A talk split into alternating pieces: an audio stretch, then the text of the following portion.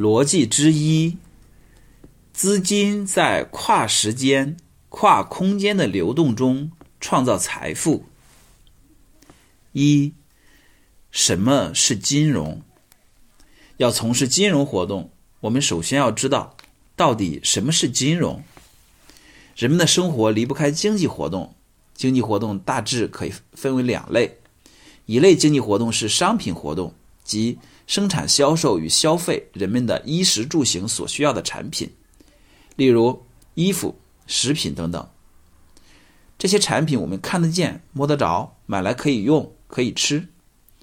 这类经济活动是这样进行的：厂家用资金购买原材料与机器设备。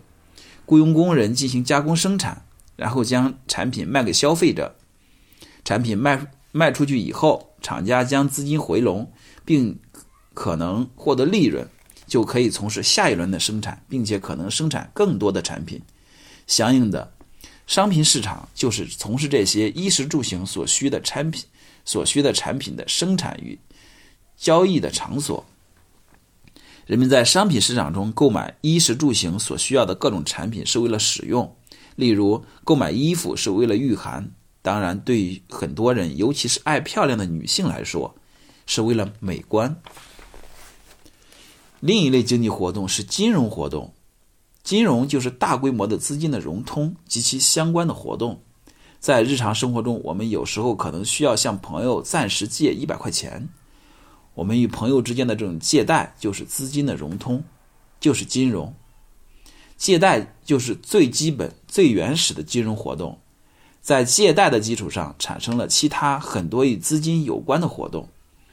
在现代社会中，资金的融通及其相关活动常常是大规模的进行的。金融就是跨时间、跨空间的资金融通。资金的融通既可以是跨时间的，也可以是跨空间的，所以金融就是跨时间、跨空间的大规模的资金融通。例如，中国的公司跑到美国去发行股票，在美国筹集资金，就是跨时间、跨空间的资金融通。跨空间这一点比较好理解，就是从一个地方跑到另一个地方去。中国的公司不远万里跑到美国去，通过向美国人发行股票来筹集资金。这种跨国界的行为当然是跨空间了。为什么是跨时间呢？因为投资者购买公司的股票，就是他们现在把钱给公司用，等五年、十年以后公司赚钱了，公司再把钱分给他们。这等于是把投资者自己现在不需要使用的钱转移到五年、十年甚至更长的时间以后。例如。微软公司一九八六年上市时，投资者购买它的股票，等于是投资者把钱给当时需要钱来投资的微软使用。后来，微软赚了很多钱，于是从二零零三年就开始给公司、给投资者分红，把投资者的钱分给投资者。现在企业的活动涉及很多方面，但只有涉及资金的才是金融活动，例如。一个企业从事生产是需要资金的，那么从哪里获得所需的资金？从事某种产品的生产是否会赚钱？是不是把赚到的钱分给股东？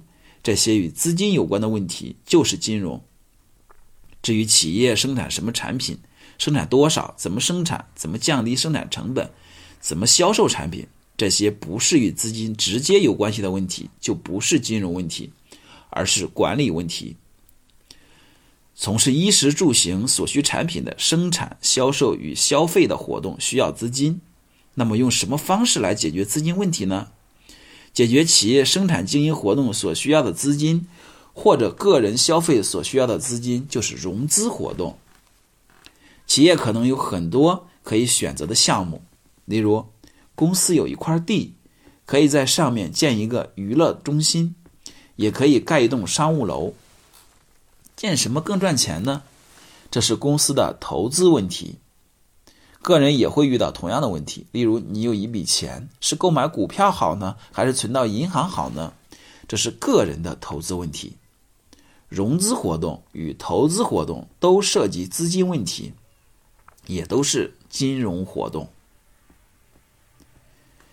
金融系统的运行也是金融。企业需要资金的时候，是向银行贷款，还是到股市中去向公众发行股票呢？银行、股市都是从事金融活动所需要的场所，即金融市场。银行与股市又都是专门从事资金的融通这一活动的机构，他们被称为金融机构。没有金融市场与金融机构，就不可能进行大规模的资金的融通活动。因此，金融市场、金融机构以及他们是如何运行的，也属于金融的范围。现代社会中，金融活动的规模越来越大，金融活动的方式也越来越复杂，金融活动越来越重要。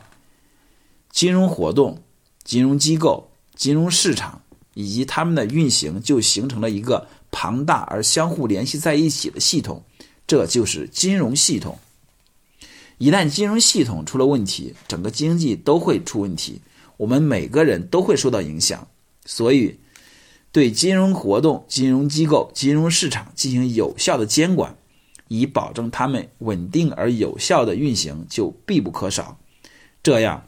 对金融系统的监管也成了金融的一部分。